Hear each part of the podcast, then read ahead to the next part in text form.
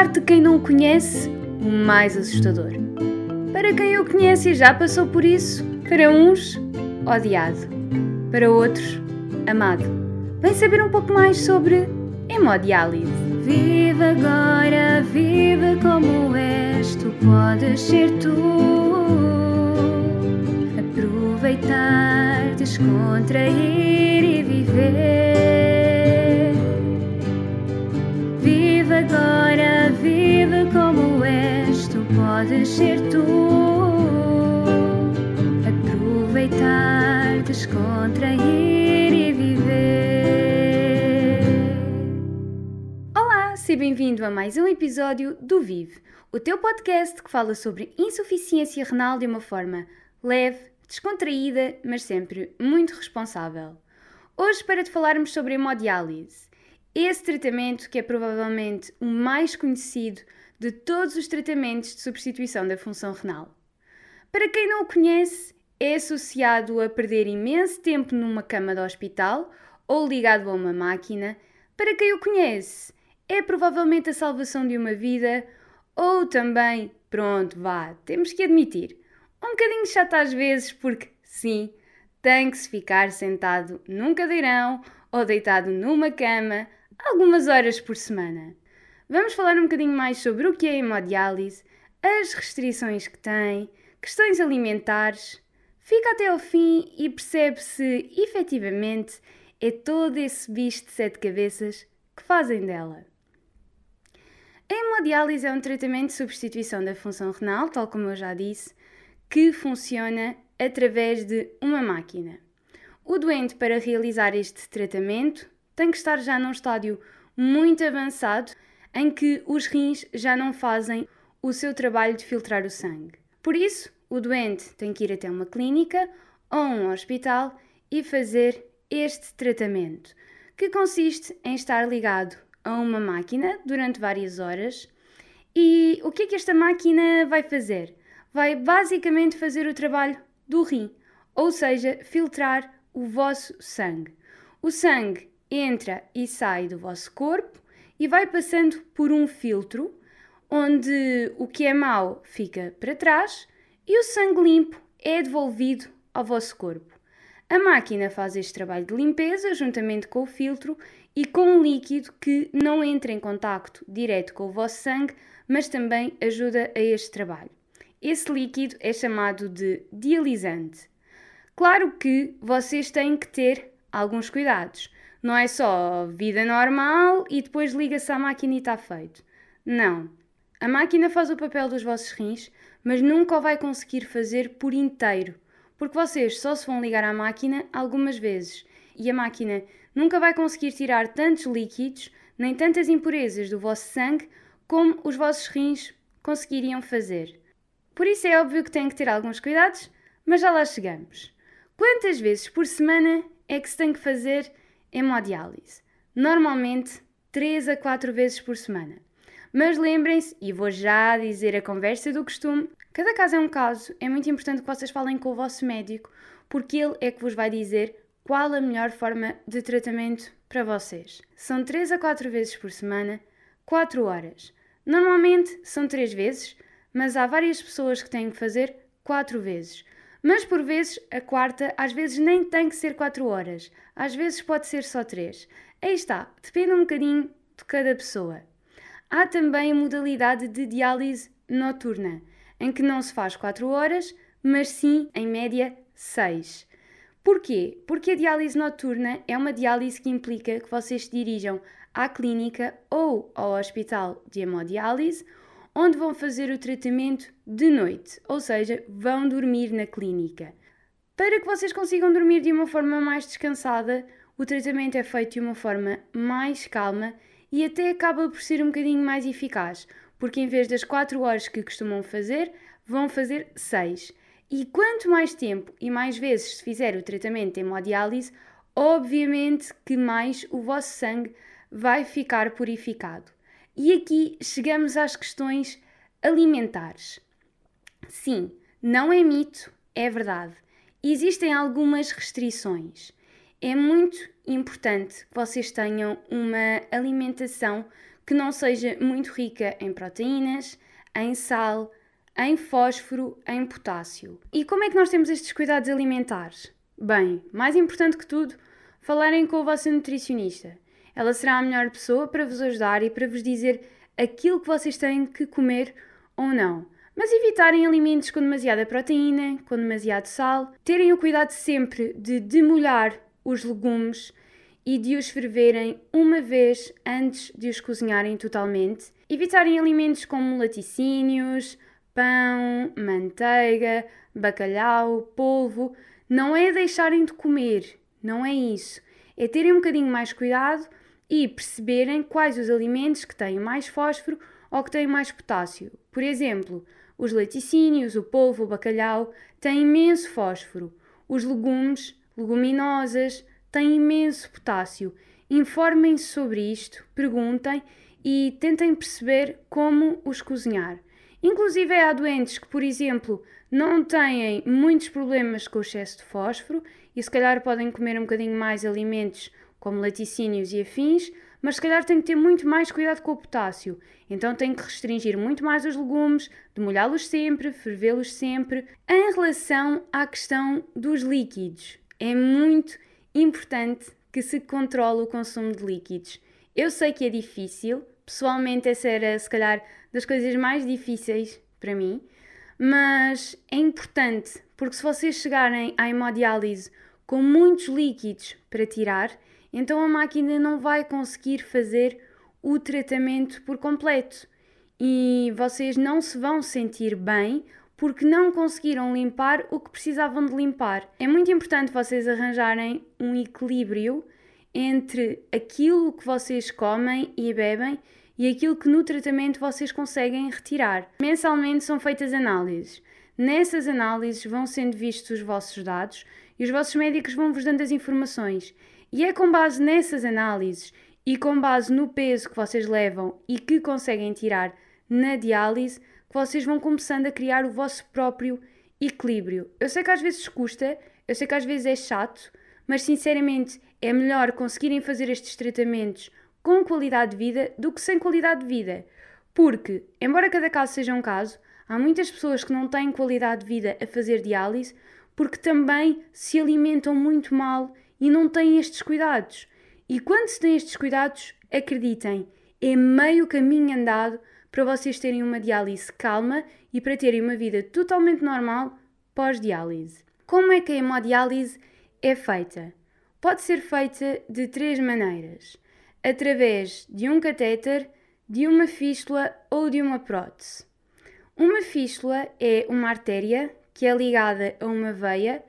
Esta veia torna-se um pouco maior e vai ser através dela que vocês vão ser picados para fazerem o tratamento, ou através de uma prótese. Normalmente há pessoas que não têm veias suficientemente boas para fazer esta ligação, então coloca-se uma prótese, que é um pequeno tubo que é colocado entre uma artéria e uma veia e que vai fazer basicamente o propósito daquela veia grande que funciona numa fístula. Por fim, temos o catéter. O catéter normalmente é provisório, até porque tem um grande risco de infecções, e como tantas próteses como as fístulas demoram algum tempo até poderem ser usadas, o catéter é a solução imediata. Mas, tal como eu já disse, cria muitas infecções e é preciso ter muito cuidado. O catéter é um tubo que é colocado através de uma veia própria. Vai ser através desse tubo, que tem duas pequenas saídas, que nós vamos fazer o nosso tratamento de hemodiálise. Para que é que estas três coisas servem no tratamento? Servem para que nós sejamos ligados à máquina. Tanto na fístula como na prótese, nós somos picados por duas agulhas. Uma por onde o sangue sai para a máquina e outra por onde o sangue entra. Essas agulhas são picadas no nosso braço e depois são ligadas a duas linhas. Imaginem umas mangueirinhas assim fininhas. Essas linhas de hemodiálise são próprias e fazem a ligação das agulhas até à máquina de hemodiálise. A máquina funciona através de uma bomba que puxa o nosso sangue do nosso corpo para a máquina esse sangue passa no filtro e depois de devidamente filtrado, volta através da outra linha para o nosso corpo. A máquina de hemodiálise faz todo este trabalho e faz também a separação do que está bom no filtro, que é o nosso sangue que volta para o nosso corpo, e do que está mal, que vai junto com o líquido dialisador até um sítio de desperdício de água e resíduos e afins. E é todo este ciclo que vai acontecendo ao longo das horas de tratamento. E vocês estão-se a perguntar: então, mas eu só posso mesmo fazer hemodiálise num hospital ou numa clínica? Não, vocês podem fazer hemodiálise em casa, mas têm que ter muitos cuidados. Primeiro têm que perceber se têm condições para ter uma máquina. Ter uma máquina de hemodiálise em casa implica muitos cuidados, inclusive ter uma canalização própria. Depois têm que ter uma formação, ou vocês doentes que fazem hemodiálise, ou alguém que vocês escolham para ser o vosso cuidador.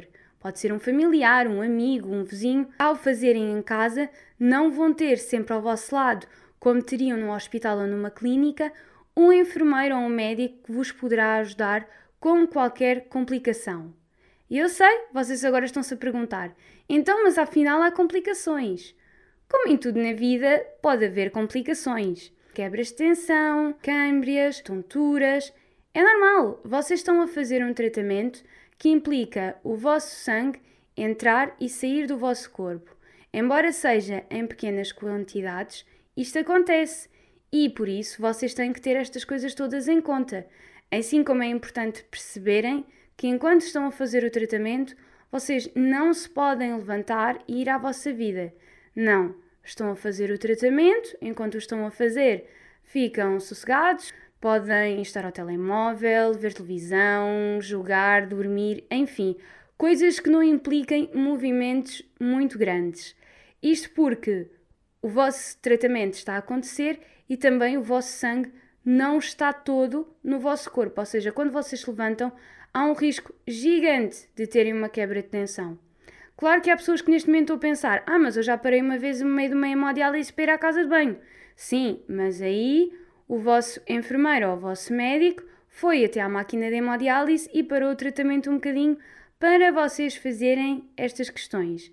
Até porque quem tem uma fístula ou uma prótese sabe que não pode dobrar o braço porque senão corre um bocadinho mal, as agulhas podem fazer grandes hematomas e dói bastante, por isso tem que se ter também cuidado com isto, com o facto de não se poder mexer muito o braço enquanto se está a fazer tratamento. Há muita gente que acha que não se pode trabalhar enquanto doente de hemodiálise. Não é verdade. Em primeiro lugar, há pessoas que até trabalham com o computador e levam o computador para a diálise. Mas quem tem outro tipo de trabalhos, que não pode ter esta regalia, pode continuar a trabalhar. Óbvio que tem que reservar algumas horas da sua semana para fazer os tratamentos. Claro que se fizer hemodiálise em casa, pode gerir muito mais facilmente esta questão porque tem a máquina em casa e faz os tratamentos quando quer, claro, tendo em conta as indicações médicas. Mas quem vai fazer a um hospital ou uma clínica é só guardar ali 4 a 6 horas e, se isso parecer muito durante o dia, tentar fazer diálise noturna, como eu expliquei no início, que é um tratamento de hemodiálise que acontece de noite, geralmente ali por volta das 10, 11 da noite, vai-se para a clínica e por volta das 6, 7 da manhã já se está a sair da clínica. É, digamos que, uma noite diferente, mas já não implica com o vosso dia. Depois do tratamento, também pode sentir-se algum cansaço, mas isto não é geral para toda a gente. É importante que vocês percebam que é perfeitamente possível ter qualidade de vida a fazer hemodiálise. Eu sei que pode parecer um bocadinho assustador ficar não sei quantas horas ligado a uma máquina. Eu sei que às vezes se vê pessoas mais idosas e um bocadinho mais debilitadas, se calhar algumas delas até ouvem este podcast e se calhar estão a ouvir falar de hemodiálise como uma coisa uh, que até parece bastante fácil e elas se calhar passam um bocadinho mal. Mas é como eu digo, cada caso é um caso e vocês têm que fazer o vosso caminho e têm que trilhar o vosso caminho. Eu fiz sessões de diálise ótimas durante 3 anos e 4 meses. Tinha os meus percalços, sim, mas conheci muitas pessoas como eu que, no geral, tinham diálises ótimas. Vivam a vossa vida, cumpram tudo o que o médico vos diz, é muito importante. Porque se vocês saírem do tratamento com os líquidos todos tirados, se tiverem os níveis de fósforo e de potássio regulados, acreditem, a vossa qualidade de vida é muito melhor. Vocês só têm que fazer o vosso tratamento, tentar rentabilizar ali um bocadinho do vosso tempo, fazerem coisas que se calhar não faziam antes, ler um livro, ouvir uma musicazinha. Se tiverem dúvidas sobre o que fazer, ouçam o nosso episódio do Vive que já fala sobre isso, em que vos damos 10 dicas para tornar a vossa hemodiálise menos entediante e se mesmo assim for insuportável para vocês, saibam que existem outras alternativas de substituição da função renal. Cada caso é um caso, cada pessoa é uma pessoa, mas acreditem, a hemodiálise não é o bicho de sete cabeças que toda a gente pensa. Tem aqui as suas questões, tem, mas tudo tem as suas questões. Não há nada perfeito nas nossas vidas. E é só pensarem que cada momento que estão na hemodiálise, vocês estão a ganhar anos de vida. Vocês estão a ganhar vida. Porque se calhar muitos de vocês tiveram a situação de hum, ir parar ao hospital quando descobriram que tinham insuficiência renal já muito mal. E foi a hemodiálise que vos salvou a vida. Por isso pensem sempre nisto de uma forma positiva. É um tratamento como qualquer outro. Rentabilizem o tempo e aproveitem a qualidade de vida que ela vos dá quando não estão lá. Quando estão lá e quando não estão lá.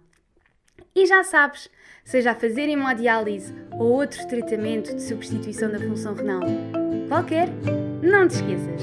Aproveita, descontrai e, acima de tudo, vive.